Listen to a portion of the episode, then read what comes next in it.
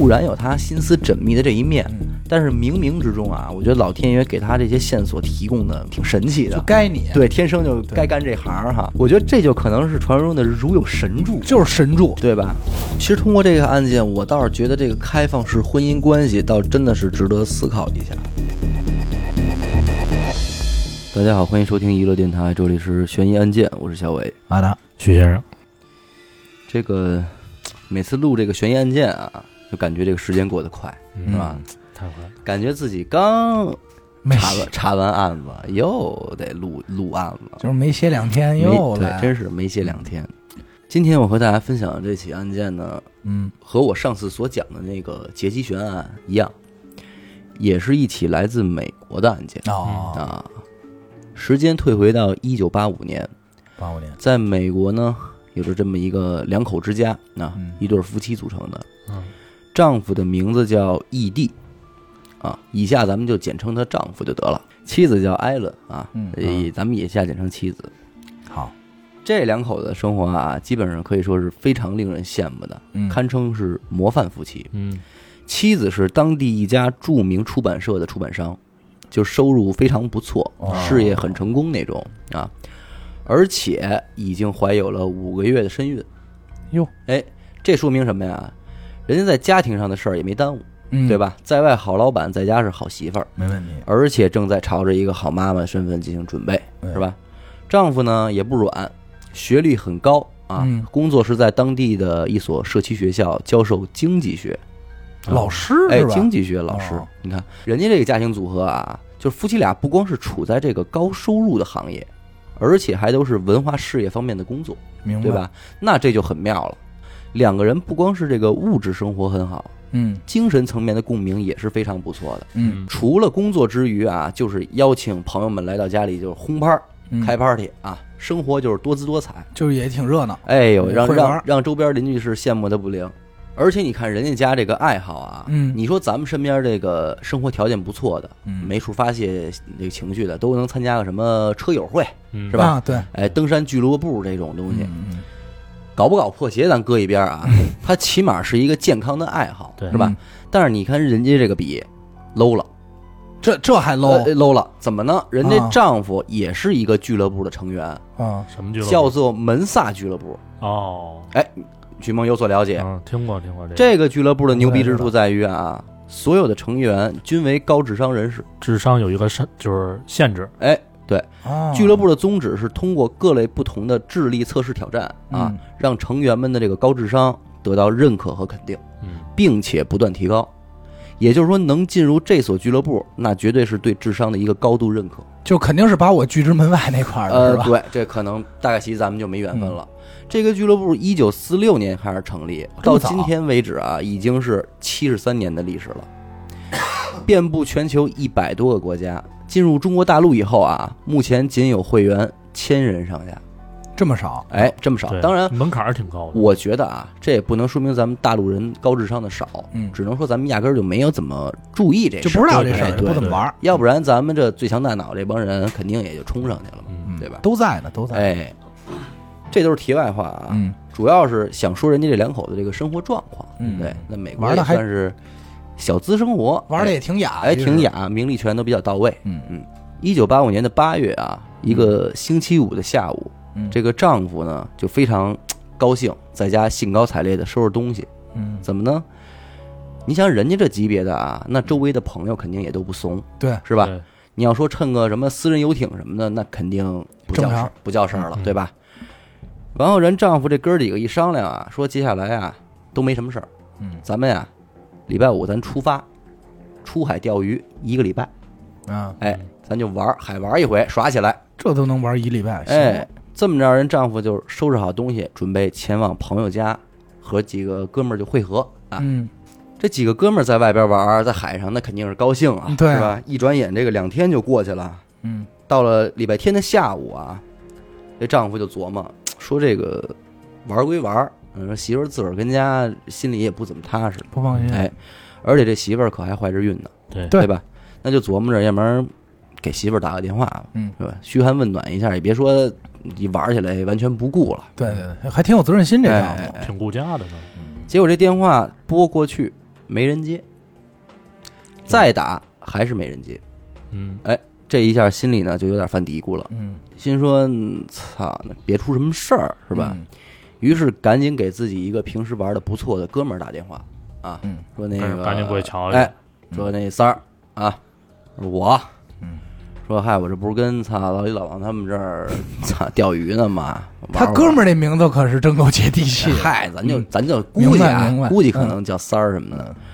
说你嫂子自个儿跟家呀大着肚子，我也不放心嗯，我给家打电话也没人接，说操，你要没什么事儿，你上家看一眼去，嗯。可别有什么事儿。三儿说没问题，说那个哥你等着吧，我就过去。你确定你不是那三儿吗，兄弟？不是，咱就说，你就瞧这三儿这人性啊，基本上信得过，脱脱妻献子了吧？那应该也就是我这种人品，是 是。我也是我这种人品，真的。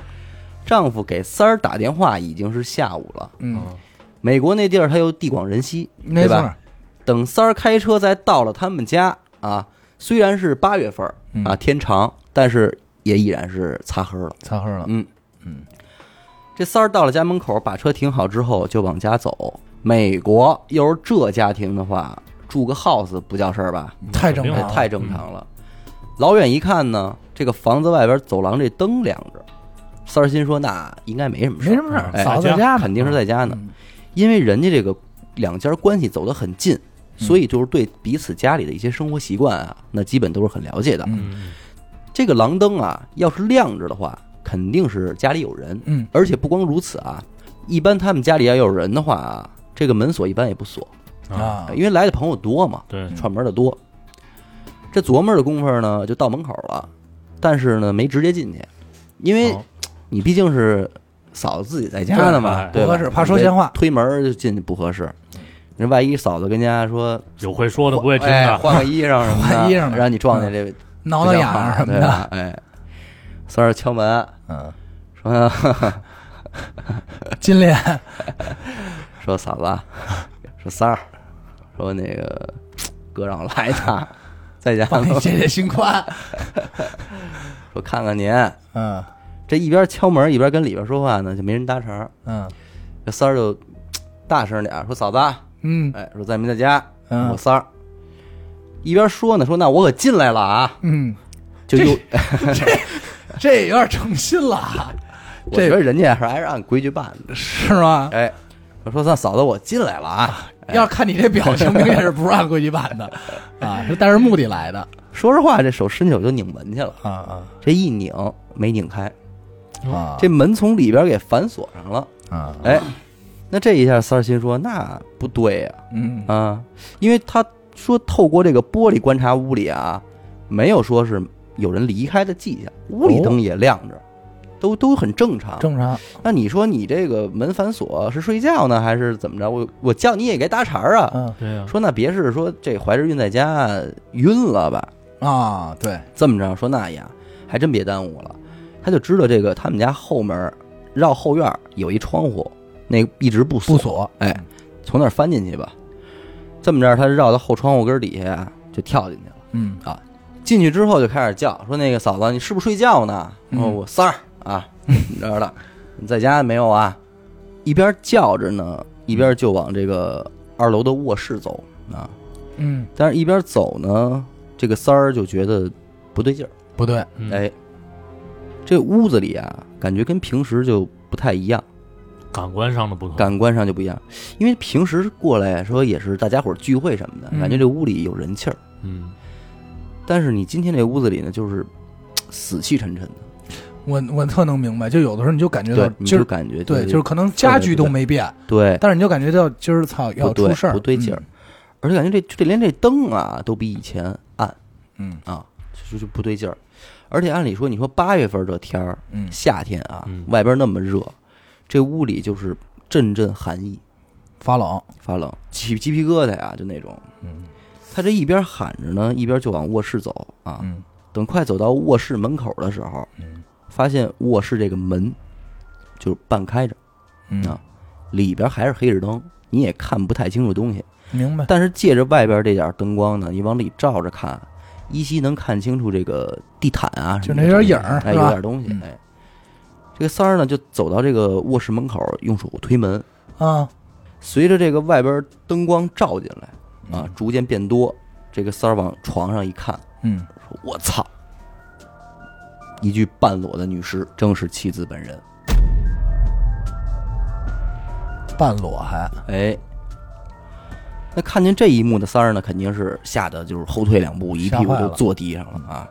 赶紧就是冲下楼去拨打了这个报警电话。嗯然后警察马上组织警力赶到现场，嗯因为刚才三儿呢是给吓坏了嗯，屋里有没有开着灯的话，他是什么也没看清楚，所以这个第一现场保存的也还算是完好嗯嘛。嗯，警察进了卧室，打开房灯，妻子半裸着身体躺在床上，外衣和内衣凌乱地丢在地毯上。嗯尸体的脖子上有几道深深的血痕，表明他很有可能是被勒死的，对吧？吧？根据眼前的这一个场景啊，警方初步断定妻子是先遭到了性侵之后再被杀害的。哎呦，紧接着，法医又对妻子的尸体进行进一步的尸检，从尸体的僵直程度推断啊，死亡时间应该是在星期六的晚上，或者是星期日的早上这段时间。哎，这之间。啊，并且发现尸体的这个指甲啊有几处折断的痕迹，那这很显然是死者被勒住之后啊挣扎过，挣扎的时候嗯抠着这个凶手的手嗯，给这个指甲给抠断了。警方紧接着又对家中进行了一个全面的搜索，屋内的一切并没有遭到破坏嗯，而且没有任何财产的丢失。那这就显然不是什么入室抢劫造成的后果。嗯，对吧？而且被害人死在卧室里，这证明什么？凶手和被害人的关系很熟，非同一般，对，不然的话不可能安然无事的进入到对方卧室，对吧？？案件呢一时没什么头绪，但是也得赶紧通知家属，对对吧？这爷们儿还跟海上玩呢别，掉了，哎，嗯警察马上给丈夫打电话，并且告诉了他说关于妻子的遭遇。嗯这丈夫玩的正高兴呢，接完电话之后是放声大哭，捶胸顿足，这咱自不必说啊。嗯对，周围的哥儿几个也是赶紧过来安慰，并且立刻咱们返航回家。嗯处理这些事儿。警方根据现有的线索呢，第一个怀疑的对象就是死者的丈夫，啊毕竟平日里就是他们两个人生活在这个家里。那你要说是和被害人的熟识程度的话，应该是没有人比这个丈夫更熟了。可是这个怀疑在第一时间就被 pass 了，那肯定的呀，对吧他就不在场证明啊。对，充分。嗯，前面咱们说过，根据尸体的僵直程度来判断，死亡时间是周六的晚上到周日的早上这段时间。对，而丈夫周五晚上就就已经出海了和朋友们会合了。嗯，没有，这会儿还没出海，周六的早上才和朋友的出的海。也就是说，咱们啊，哥儿几个周五晚上先到我们家碰头，住一宿，哎，咱们住一宿，第二天一早咱出海，嗯，啊，对吧？但是尽管如此，死者的周六晚上死亡时间也已经排除了，排除了嗯，对吧？全程都和四个哥们儿在一块儿，他有着充分的不在场证明，对，所以如此一来，这个怀疑方向肯定也是断了。嗯等这丈夫赶回来之后呢，警方也是立刻就对这个丈夫进行询问嘛，嗯，说看看丈夫能不能给一些提供有益的线索嘛。嗯嗯首先是询问了这个丈夫，你最后一次跟你的妻子联系是什么时候？嗯丈夫说，那个周五的晚上，我到了朋友家和大家会合，嗯准备第二天出海钓鱼嗯啊。晚上的时候呢，我曾经给我媳妇儿打过一个电话，我让她去银行存一笔钱，嗯就这一个电话就是我跟他的最后一次通话了。嗯啊，没想到转眼间就这么天人永隔了。这说着说着还就哭上了。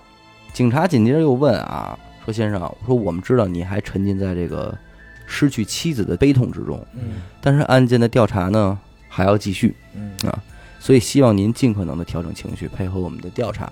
嗯根据我们对案发现场的调查，我们的同事得出了一个结论，不管这个结论准确与否，希望您不要介意啊。说一切我们都是为了还给死者一个交代。怎么回事呢？说我们怀疑您的妻子是一个性虐待爱好者，在和熟悉的玩伴进行性虐待的游戏过程中被对方失手杀害了。您觉得有这个可能吗？你要按咱这儿说啊，我觉得这美国警方单凭现场的这点线索给出这样一个结论，我认为是不妥的，因为很有可能也是熟人先奸后杀嘛，对对吧普？通作案手法，他不可能说嗯一下就说到这么深层的东西。，对你上来就做出一个 S M 的判断，我觉得这不太妥。而且再一个来说啊，就算真是，我觉得你这个问话方式应该讲究点儿吧，挺激怒人对你这样一下的话，人爷们儿给站起来抽你一大嘴巴，不得？但是警方肯定也不是炮逼啊，嗯，他之所以能给出这个，肯定是现场还是对，有可能是咱们获得的材料不足啊，嗯。但是肯警方的初步判断是现场呈现出一种性虐待游戏过失的一个结果。有可能什么绳子或工具，比如说这个啊，像这个我不知道你们知道，就是日本警方，因为当年看柯南知道的啊，嗯。日本警方管这个抓痕叫吉川线，嗯，是什么呢？就是这个绳子勒在脖子以后，啊。拿指甲抓的这个抓上的痕迹啊叫吉川线，通过这个来判断死者是自杀还是他杀，一般通过这个。啊，如果说他可能，比如说发现这个像这个吉，他没有这种抓痕，嗯。那有可能就是说是他自杀的。就不自杀，或者是他同意被勒对，你能明白吗啊？就如果你突然勒的，你第一反应肯定是这样，抠自己，对，抠自己，所以肯定是会有这个所谓吉川线的。嗯咱们这儿可能叫叫什么我不知道嗯啊。，有道理，有道理，嗯嗯。但是警方提出了这个疑问之后，丈夫并没有像咱们想象那样恼羞成怒，是吗？哎，反而非常冷静地对警察说：“说的确，我们之间的婚姻关系并不寻常。哦，说我和我妻子之间的婚姻关系就是所谓的开放式婚姻关系，哦，并且在这种婚姻生活中，我们已经持续了几年的时间了。啊嚯，就我本人而言，我除了我的这位妻子以外，我和我的一位女性同事也一直保持着情人关系，嗯并且我和我的这个女同事已经有了一个孩子。这他哎妻子是知道的吗？这一切都是我妻子知道并且接受的。我操，哎，人这思想太哎，这高级，这瞧给许梦高兴的，我们没高兴啊，啊没高兴吗？真没高兴。你别往后看啊，感觉到背后有一阵寒冷的目光。后背都戳腾透了楞一下子，哎，丈夫的这一番言论啊，让警察也是比较意外的。嗯，鼓掌了。哎，因为警察原本想了解的是夫妻二人之间是否会有这种 S.M 性质的生活情趣嗯啊，小爱，结果却得到了一个更厉害的生活方式，这意外收获，意外收获了。嗯行中奖了。而后，警察们又向这个丈夫的其他朋友们进行询问调查，嗯。大家也都很坦白的说，说这个丈夫的确是这个开放式婚姻的拥护者，嗯我们这都玩过。人家没玩过。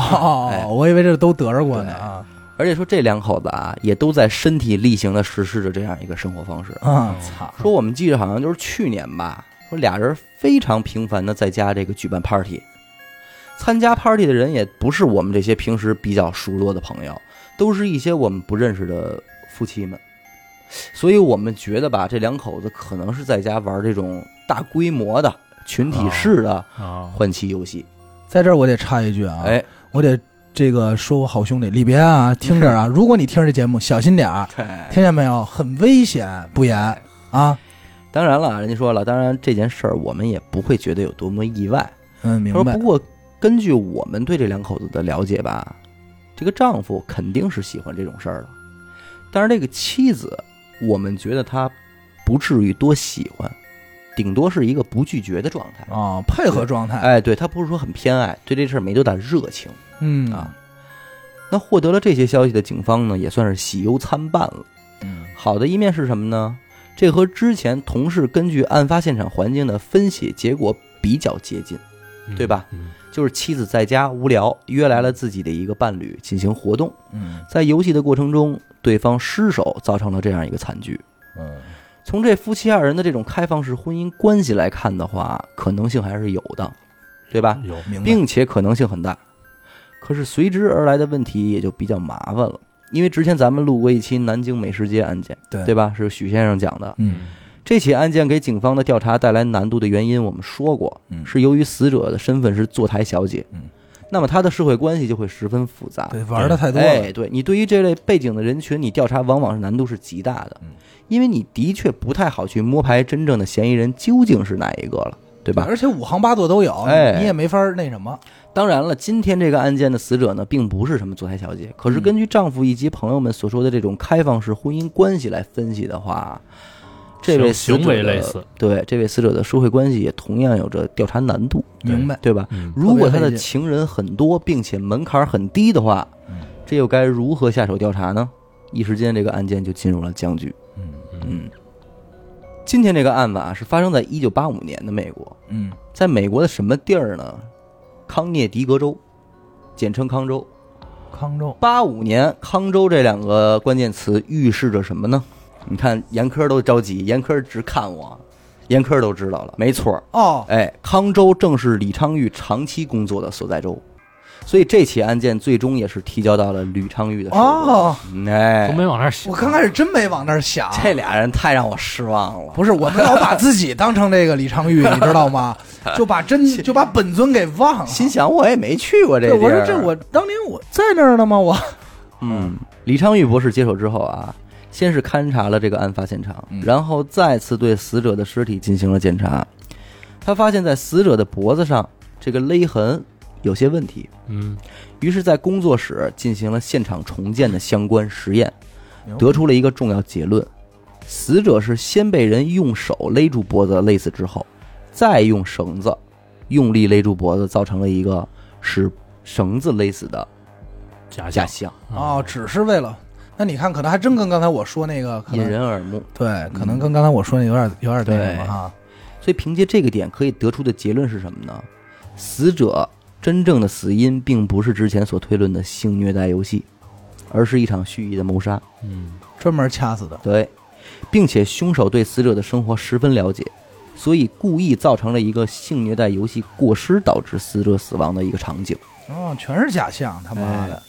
以此来误导警方的调查方向。其实算上这起案件的话啊，咱们一共讲过三起由李昌钰博士破获的案件了。嗯还有这个选美皇后，这个阿达也讲过，是这个李博士也参与过，对，参与所以他没后参与的主破啊嗯嗯。但是录了这几期之后，我的一个感想是什么呢？李昌钰博士的专业性和严密程度，我们是肯定承认的，那必须对？吧？但是有意思的点在于啊，就往往这些难题案件在交到李博士手中以后，除了李博士自身对案件线索的重新梳理，可以获得一些新的发现之外啊，一些重要线索的提供人员也都纷纷到场了，这嘿有没有这感觉？有事啊，这 老天就帮着他呢。对，对这真的就让我感觉是挺感慨一事儿。你说咱们之前在那个初探悬疑案件那一期里说消失空姐那个案件，嗯，咱们试想，如果没有那个凌晨清理道路积雪的清洁工人、嗯啊提供了目击线索的话，那这个案件还会这么顺利的告破吗？嘿，还真他妈是！你要这么想，之前他也没问啊，也没有说。对，就在我看来，这才是蕴含着很多信息的一个核心问题。可是偏偏在李昌钰接手之后，这个点就来了，嗯，这个线索就来了。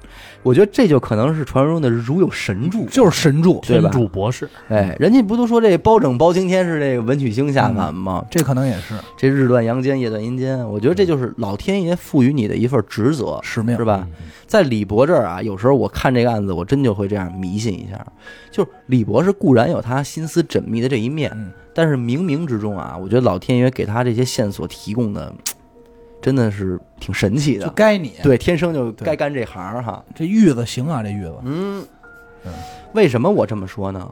因为在李博士通过实验之后啊，刚刚得出一个被害人很有可能是被谋杀的重要结果，紧接着就有这个相关的线索提供人就到就站出来了就就就出现了，说你说对 提供出了这一案件的重要线索。啊，嗯，说说，先是妻子的一个朋友对警方说，说这个夫妻二人在进入今年之后，感情逐渐就已经出现了裂痕。哦哎，尤其是在妻子怀孕之后，二人的生活中频频发生争吵，可能是由于妻子怀孕之后啊，母爱上来了啊，妻子不想再继续之前那种开放式的啊婚姻明白了，关系了，哎，踏实过日子了。哎希望可以有一个正常的婚姻关系，嗯，这样他觉得对孩子也好。那肯定啊，这孩子太好了。所以，于是妻子就说让丈夫啊和他的那位情人断绝关系，嗯啊啊，否则的话就要和丈夫离婚。而且这个妻子还跟朋友说呀，说我们夫妻之间，我们的大部分财产和收益啊，以及账户都在我个人名下，啊，如果离婚了，这些财产都是我的。妻子这么说肯定是两个出发点啊，第一是什么呀？说你看钱都在我这儿呢，你要是不听我的跟他分手，我就不给你钱花，嗯，对吧？一个是威胁，哎，啊第二也是威胁，说咱俩离婚了，你比我吃亏，嗯，对你更没钱花了，你就断财路了。嗯，肯定是不想奔着离婚去嘛。对嗯，这个肯定是妻子的想法，但是对于丈夫来说，这可就是一个矛盾的激化点了，对，对吧？嗯那这个线索的到来呢，让警方确立了一个方向，就是如果我们想要怀疑丈夫的话，丈夫可是具备这个作案动机的。就是对他具备杀人的原因呢，杀人动机。嗯，因为毕竟俩人之间有着这么大一个矛盾，对吧？嗯而且关于这个矛盾，在之前对丈夫的询问中，丈夫可是只字未提，没说过，对吧？对，只说了自己和妻子是如何如何相爱，并且持续着这个开放式的关系。多多玩的多畅的，对吧嗯那么这些出入也的确是足以引起警方进一步的关注和怀疑这个丈夫了。嗯，无独有偶，第二个关键线索又来了。嗯，咱们之前说过啊，丈夫是在周五的下午出发到朋友家去和其他的伙伴会合，对，几个人在朋友家暂住一宿，第二天一起出发出海打鱼。他们住在了哪位朋友家里呢？咱们这儿姑且管这位朋友叫朋友 A 嗯，啊。几个人在朋友 A 的家里集合之后，那当然就是很正常的，喝点啤酒，啊一起吃些晚饭，嗯商量着接下来这一周咱们哥几个怎怎么玩哎唱？计划。酒席间呢，这个丈夫就忽然说呀：“说对了，我想起来点事儿，我得给我媳妇儿交代一下，别给忘了。”于是他拿起了朋友 A 家里的电话，给妻子打电话，告诉妻子把什么钱存到一个什么什么账户里这个事儿。嗯啊，整个对话也很正常。那挂了电话之后呢，几个人也就继续吃吃喝喝。这个电话在之前他向警方交代的时候也提到过，对，所以并不稀奇，对吧？可是朋友 A 的女儿却向警方提供了一个令人吃惊的线索嗯，啊！哦，一九八五年，手机还不是一个很普及的时代，没错，几乎就没有。嗯，座机，但是家用电话的普及率还是很广的啊，尤其是在美国这样的发达国家。嗯，这都是自不必说的，而且讲究点儿的，家里边是会安装分机的。嗯，啊，子母机，哎，这个九零后都不陌生吧？对，不陌生，不陌生零零零后肯定可能会没见过啊。啊，咱们小时候家里也会有，说你那边打着电话，我这拿起分机来，就能听，就能听见你们聊什么，对吧？？对，而且那会儿特爱偷听，就是家里边哦甭管谁一打电话，我就得赶紧往分机那屋跑嗯，去听听，说这明白边了聊什么呢？而且还不愿意出声，就偷摸的，对。但是如果两边那边的人你也认识的话，你也保齐插一句嘴，说嗯哎怎么着逗一下，哎，就是捣捣乱嘛。明白？天底下的小孩都一样。这朋友 A 家呢也装有这个电话分机，并且还有一个没有长大的女儿。也有这爱好，哎，所以当这个丈夫拿起朋友 A 家的电话给妻子打电话的时候，牛逼，朋友 A 的女儿就在另另一头拿着分机在偷偷的听。嗯，我估计啊，这个丈夫这两口子跟朋友 A 的关系应该是不错的，两家人走动也很近。嗯，所以这孩子肯定也是淘气，估计说他孩子肯定能猜到，说哎，这叔叔要给阿姨打电话了，我去听听去然。后突然来一句“阿姨好”，哎，对，什么的然后逗一下，出点怪声，捣捣乱是吧嗯？但是这个女孩说，说当我拿起分机偷听的时候，我觉得很奇怪，这个叔叔很正常的在和对方说着一些很正常的事情安排，可是整个过程中，电话那头并没有说话和回答，始终传来的都是电话嘟嘟的忙音。那这个小女孩的线索说明什么问题？这个丈夫在假装打电话。对啊，嗯实际上是为了给朋友们看的。对，那他又为什么要假装给妻子打这个电话呢？因为他想制造一个妻子此时还活着，并且一切正常的现象。假象，对，那这个线索可谓是十分重大了吧？对，如果说在此之前警方对丈夫的怀疑是百分之四十的话，那么这条线索可就值得怀疑到百分之八十了，因为这个行为实在是太反常，也太可疑了。对，至少他知道他在干嘛。哎，但是仅凭这一点，仍然是无法将这起案件破获的啊。对，因为法医，我记得法医说的是嗯，周六晚上到周日早上六晚上到周六早上，对他，是周五晚上打的电话。哎，如果是已经杀了，那法医推断时间就有是。有误的。如果凶手就是丈夫本人的话，那么还有很多疑点是无法破获的。嗯，丈夫从周五下午离开家中和朋友们在一起，中途从未离开，完全不具备作案的时间。而妻子的死亡时间是周六的晚上到周日的早上这段时间，嗯这会儿他们已经在海上了，更加不可能空降回家去杀死自己的妻子。对嗯那莫非是买凶杀人？也不对。如果凶手和妻子毫不认识的话，妻子又怎么会允许这个凶手进入自己的卧室呢？没错，且房间里没有一丝的凌乱。再一个来说啊，根据尸体的死亡时间来看的话，周五的晚上，也就是丈夫给妻子打电话的时候，妻子的确是还活着的。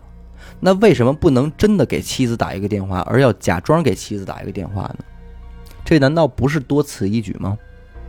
而就在这个时候，如有神助的事情再次发生了，博士又牛逼了，博士又神威又到了。嗯这夫妻二人的邻居又向警方提供了一个重要线索哦，啊，真他妈是来人啊！真上火，真是就真是来牌，真的来来牌，真是来牌。嗯而正是这一个线索啊，给案件的破获带来了决定性的帮助。哦什么线索呢？我们下期继续。没有逗着观众哈，关键你逗着我，我也懵了，我说什么结束了？吗？我操！我应该多沉一会儿啊。对，我们下期继续。这博士确实挺牛逼的，活生生的这就是什么大牌，明明是一个一个一条烂牌啊不是都不是烂牌，明明是一条龙，最后能给你胡一双豪七，你知道吗？就这么来事儿手撞，真是，操！所以李博士真是天生就该干这个。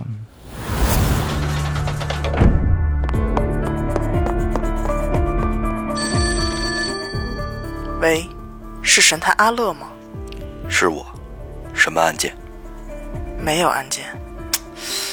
再见。哎，别别别，我是想听您给我讲几个案件。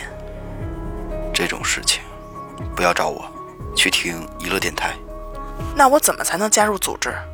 关注微信公众号“娱乐 FM”，加入微信听众群，那里有你想要的。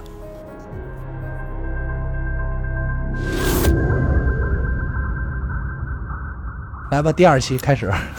哎，第二期来了啊，嗯是这么回事儿啊。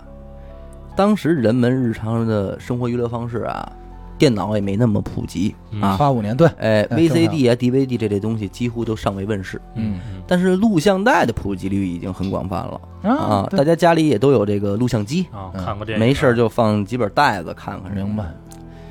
录像带这种东西啊，基本都是美国它版权意识比较强嘛，嗯所以基本都是正版，没有盗版。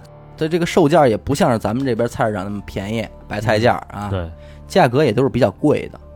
电影这种东西呢，基本上也你看一次就完了，嗯除非你有这个特殊的收藏癖好和愿望的话，不然的话重复使用率很低。嗯所以大部分的美国民众当时都会采用租袋子看的这样一个方式嗯，啊，进行这个娱乐消遣。所以那个时候，每个社区都会有这样的录像带租赁商店，供给周围附近的邻居来这儿挑挑袋子，租回家看去。这一天就是这样啊，这个邻居啊，他说吃完饭没事儿干，说那我操找点袋子看去吧，哎，溜达着就租到这个租赁店这儿了，一推门儿，说看见这个丈夫也跟这儿挑袋子呢，啊，嗯哎，说这哟二哥，明白了。说找点片儿看，哎。他说：“操，啊我也弄点片儿看，好也没什么事儿，瞎看点片儿呗。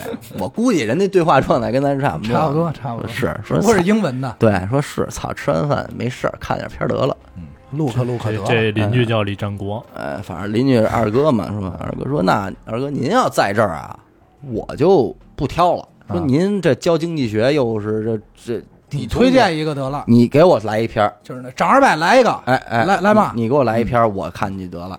这丈夫呢，顺手就拿过一袋子来说：兄弟，你看这个，嗯，这这操，这也太猛了，这个片儿，这太你看去吧，特别凶大，毛啊，这倍儿牛逼。这一大毛啊！我操 我真的你就你就拿家看去吧。啊，偷摸的哎背着人，邻居说说得得，二哥，那我就他了。嗯哎，这么着呢，就把这押金一交，拿着袋子就撤了。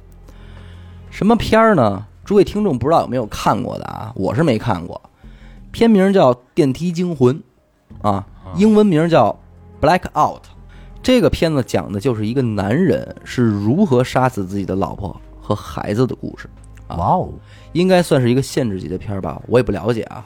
而邻居呢就跟警察说啊，说我怀疑，哎，这丈夫就是看了这片儿之后动了杀心，啊，干出了这样残忍的行为，嗯，杀害了自己的妻子。警察一听说，操，你丫没事儿吧？说这也叫线索？这也太扯淡了。说你看盘录像带能说明什么呀？你这激动半天。邻居说真的，说我不骗你，说这个我强烈预感就是这么回事。这邻居要我是警察，这邻居就这语气啊，我他妈也不信。说真的，太不可信了我真的是，我真的我就觉得这是这片儿啊，您查查，您查查。啊！那么吓人，虽然我也没什么证据，但我真觉得就跟这袋子有关系。李博士说说知道这是你，说那你既然这么说了啊，反正现在也没什么突破进展，没什么事儿看，这袋子我看看吧。说你们就瞧瞧吧啊，万一有什么启发呢？几个警察说行吧呢说那反正也没什么事儿，看看吧哥儿几个。结果随着电影剧情的发展，几个警察全都坐不住了，站起来就往这个李博士的办公室跑。为什么警察忽然这么激动呢？《电梯惊魂》这部电影的剧情里的确有着和此案非常相近的情况啊。哦，电影里，丈夫不但杀害妻子和儿子，还伪造了犯罪现场，误导警察，让警察算错了凶案的发生时间。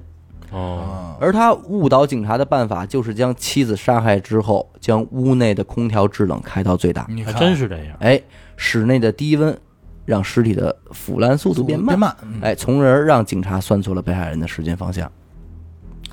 李昌钰一听这个事儿，一想说，这丈夫可是门萨俱乐部的成员，嗯，对吧？对，这高智商人士要说精心策划点什么来干扰警方的话，他可具备这个能力。嗯，脑子够用，哎，于是立马提审了最开始发现尸体的那位朋友，三儿，就哎三儿，说三儿，说你进屋时候冷不冷啊？屋里，说空调开的大不大呀？嗯，这三儿一翻眼珠，说说您要这么说，还那还真是。真你妈冷，哎，说我这一进屋，在这客厅我就觉着冷。嗯，我当时还纳闷儿，说这大夏天这屋里怎么这么凉呢？嗯而且越往二楼这卧室走，这屋里越冷。打开这卧室门之后，那里边跟个冷冻库似的。但是我当时我害怕呀，我根本就没琢磨这些，我就认为是我浑身发凉呢，对吧？我就没琢磨这些。随即，李昌钰下令重启尸检啊，计算尸体在低温保存的条件下，死亡时间是否还存在误差。嗯，果不其然，经过尸检再次分析，结合着温度等条件的影响因素，死者的死亡时间正是星期五的下午，也就是丈夫临出发之前。你瞅瞅，甭废话，警方立刻对丈夫进行了逮捕。啊，落网丈夫虽然是矢口否认自己的犯罪行为，但是警方根据所有的线索以及证据进行推导，勾勒出了丈夫精心策划谋杀妻子的整个计划和步骤。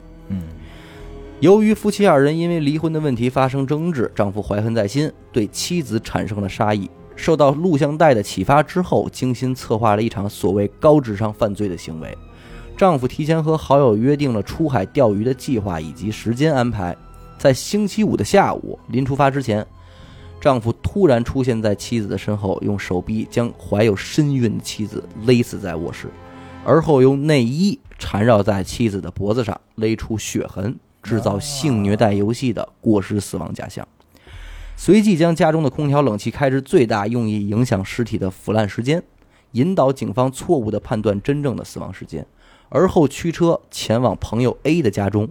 按计划和大家会合。晚饭期间，丈夫为了制造妻子还活着的假象，故意在朋友面前假装给妻子打电话交代事情，玩这出，哎，以赢得其他朋友们的作证。星期天的下午呢，正在海上打鱼的丈夫假装向家里打电话，联系不上妻子，嗯，随即让朋友三儿前往自家查探情况。真实的目的其实就是为了让三儿发现妻子的尸体，并且报警。也为了让朋友们相信自己的不知情。哎，对，在警方通知妻子已经死亡的时候，还故意在众朋友面前上演了一出失窃爱妻的痛哭流涕。在警方对自己的审问啊，又主动叙述自己和妻子的开放式婚姻关系，让警方原本就怀疑的性虐待游戏更加坐实。嗯，不过天道好轮回呗，还是那句话，苍天饶过谁啊？丈夫的犯罪行为呢，终归不是完美的。在这些线索和破绽面前啊，最终还是没能逃过警方的调查。虽然没有直接证据，丈夫拒不认罪，但是法庭以及陪审团根据线索一致认为丈夫有罪。一九九一年，也就是案件发生的六年之后，嗯，法庭宣布丈夫的谋杀罪名成立，判处其有期徒刑五十年。但是这个在狱中的丈夫啊，仍然是不认罪的。哎也从来没有过任何的忏悔，仅仅在狱中服刑了三年啊，年仅五十二岁，就因突发心脏病病死在了狱中。至此，这个故事就这么结束了。有些启迪，挺狠。挺狠。我觉得这个案子他最牛逼的一个行为就是，他还性侵了他媳妇儿，没亲，并没有性没亲，他只是他假象，只是造出了一个性性侵的假假象啊。比方说把他制造成一个半裸的状态，这种情况。就可能没插入哈，他这，呃，对对对对，没必要了，没必要杀心了都。对，关他自己这孩子也是挺牛逼的。不过可能对他来说，钱那时候那钱可能比孩子重要。他把钱拿出来以后，就可以跟他的情人继续过着开放式的生活。我其实通过这个案件，我倒是觉得这个开放式婚姻关系倒真的是值得思考一下。嗯，嗯，为什么呢？因为你看啊，曾经是你一度的追求吗？也其实不是我的追求，因为我我以我以一个人的道德，不是跟道德没关系，嗯咱们只说这个人性和和情感上的东西，你是否真的能够在这种关系里边如鱼得水，而且是两个人都如鱼得水。啊玩好了是大伙儿都高兴。呃，玩好了肯定是大伙儿都高兴，但是我觉得可能性很少，因为人的情绪无时无刻不在发生着变化。对，你怎么来确保这件事儿？而且就我已知的这种开放式婚姻关系，其实真正能延续的时间长的且好的，几乎我没有遇到过。现在咱们身边所谓的这些开放式婚姻关系，那是难道是和谐相处的一种状态？根本不是。其实那就叫咱们管那叫各玩各的，那是什么意思呀？咱俩都快不见面儿嗯，这叫各玩各的管不了我，我管不了你。啊。对，他不是说我们愿意并且享受其中的，这个很少见。行婚呗。对，所以我是觉得这个这个世界上有很多事儿啊，是大多数人的事儿。既然就是先人们啊总结出了一个一夫一妻制的这么一种婚姻关系，嗯，且目前为止这个世界上的大部分社群都遵循着这个关系的话，那我觉得它可能是我们可以选择的一种相较稳妥的方式。对，当然，嗯，每个人呢都可以有想说我要开创一种新的方式，什么的开放式婚姻的这种嗯，想法哈，权利。但是呢，我觉得试错成本其实挺大的，对吧？其实确切来说，他这个可能还不算是真正意义上的开放式关系。嗯，开放式关系可能是你玩你的，我玩我的，嗯咱俩互相不干涉。嗯他这个确切来说，其实就是换妻呀、呃，对他，但他有过换妻的行为，嗯就是说，哎，所以这个东西就是什么呀？咱们现在还真的没法把这个开放式的婚姻关系下一个定义，嗯，对吧？因为你如果按你所说的话，只有那样才算是各玩各的才算的话，也不一定准确不一定对对吧？对可能换妻已经他已经打开了。什么叫嗯开放式婚姻关系？就是我开放了，嗯，对吧？那至于咱怎么玩儿，这是咱怎么玩儿的高兴的事儿嗯。可是这个东西，午夜梦回间啊，他有孩子变化思想就会变，其实很其实特别正常。嗯你想是开放，如果是咱们就是按换妻算啊来、嗯来理解啊，嗯就是他怎么能那什么？就是这妻子对他来说是什么？嗯，爱不爱咱能放一边，嗯这妻子是他能玩别人妻子的筹码，哎，这有点对吧？嗯这就是你所谓的，就是包括他妻子，没准他打妻子打一开始心里就不乐意，对对，只是为了配合他，对只是为了维持咱们里现有的关系。对，没准他妻他妻子能接受的出于爱，对他没准他妻子能接受的是，你玩你的，我玩我的，你别拿我当筹码。但是你现在已经把我当筹码了，在这个状态里，是不是我就不开心了？嗯他你就怎么想？就是我媳妇儿漂亮吧？你想不想睡？嗯，我觉得你媳妇儿也不错，对你让我睡你媳妇儿，你要想睡我媳妇儿，你就把你媳妇儿给我其实这是一个筹码关系。交易了。嗯对，这些新鲜的玩法，其实是大家不要光光乍一想上去感觉挺就是。刺激或者很很很美好，但其实就是你永远不能只想象的是他给你带来的乐乐趣。的那一面，对很有可能它恶劣起来的话，会比正常的婚姻要恶劣很多也，对吧？就包括平时咱们聊天，我我也说过，就是说你光看着，比如说 S M 也好怎么着，你觉得嗯捆绑舒服，你觉得特好，你光想着这个过程很好，光想着它成为成品以后能给你带来快感和刺激，你没想过，你想过捆绑这个过程，嗯你你是不是有快感，你是不是痛苦？嗯，如果你没有，嗯那你只是享受那个结果，这过程你并不在乎，对，对吧？对，那久而久之，这就是一个不快乐的事儿。双刃剑。双刃剑，双刃剑，有些启迪。感谢您收听娱乐电台，这里是悬疑案件，我是小伟。阿达，徐先生。哎，关注微信公众号娱乐 FM，扫码加入微信听众群，我们下期再见。再见。再见。